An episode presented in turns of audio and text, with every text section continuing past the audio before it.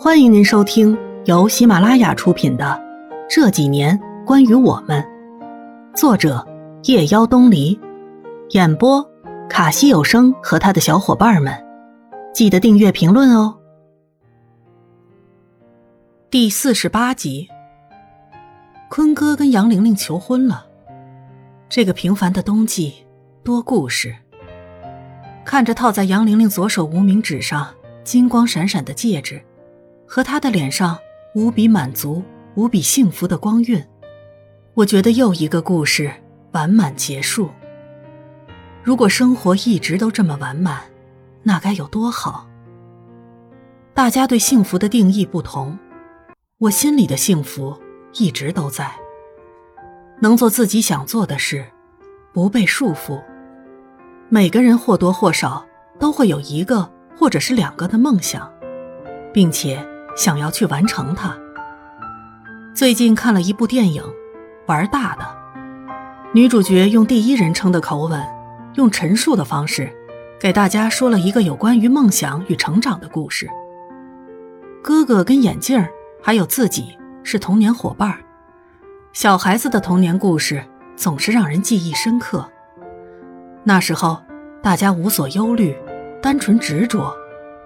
一颗水果糖，一部游戏机，就能让人欢愉好久好久。肆意的青春，懵懂的情事。后来，大家分开了；再后来，大家长大了。后来的后来，天南地北的两个人重逢了，然后幸福开始膨胀。市场上好玩的新型的游戏机换了一款又一款，只是这两个三十来岁的大男人跑遍了城市的角角落落，却再也找不回当年的心情了。于是，这个从小就有个要当木匠的梦想的哥哥，自己亲自做了一个当年的游戏机，要跟眼镜完成那落下多年的赛局。影片很感人，当我看到大学毕业后。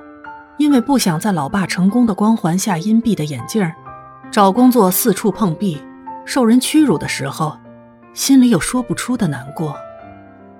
那一年，我刚刚从学校里边走出来，那种不被认同的心情，我感同身受。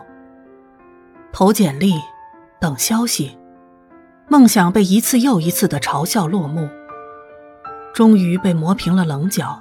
走上了命运给安排好的路，只是那种单纯的快乐、执着的信念，也都被隐藏起来，消失不见了。哥哥写的游戏解说被人偷梁换柱，像个傻瓜一样的做了别人的枪手。被生活所逼迫，大晚上的给人送游戏卡，车子被偷，还被网吧的毛头小子不被尊重的行为所耻笑。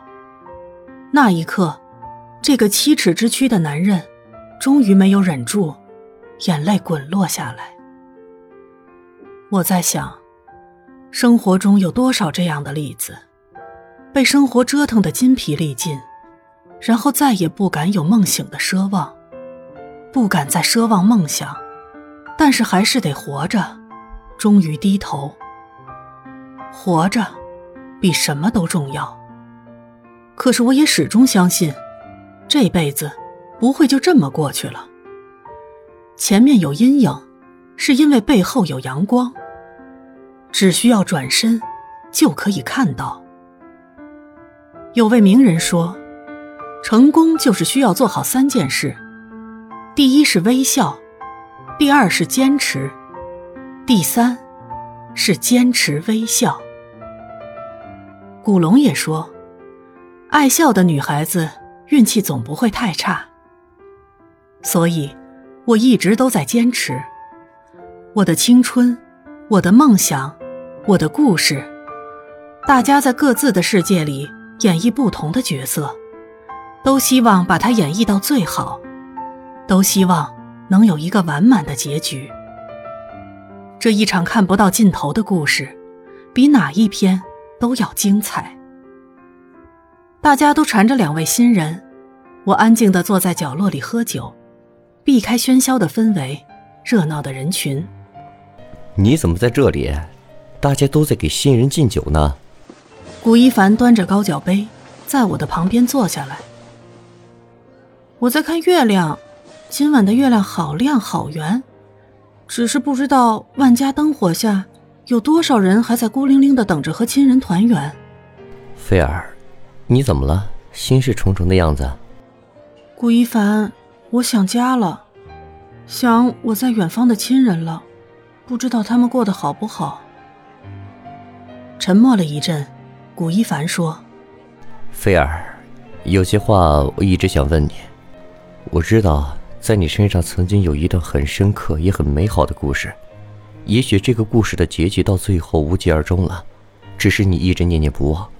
我有一个请求，等你想说的时候，你可不可以告诉我这个故事？”古一凡很认真的说完这些话，我怔了怔。我的故事。要从何说起呢？每一段都结束的那么不由自己，我一直都是被动者，一直那么身不由己。逃得那么远，就是希望可以隐没掉一些东西，可以重新开始，却还是被看穿了。故意隐埋了的那些东西，愈发的印得深刻。那像一个牢，装满了看不见的过去。手腕上一直没有摘下来的翡翠镯子，就早已经出卖了我。是不舍，是难弃，是不敢忘记。我抬起头，看着古一凡说：“好，我答应你，有机会说我的故事给你听。”我对于叶说：“于叶，我想家了。”沉默了一阵，于叶说。嗯，我明白。来这边也快一年了，也该回家见见家人，见见朋友。不过菲儿，我想说的是，你很适合这座城市。我希望等你休息够了再回来，我会在这里等你。于夜，谢谢你，我也很喜欢这座城市，在这里的无数个日子，有你们陪着我，我真的很开心。我会回来，回来看你。本集播讲完毕，感谢您的收听。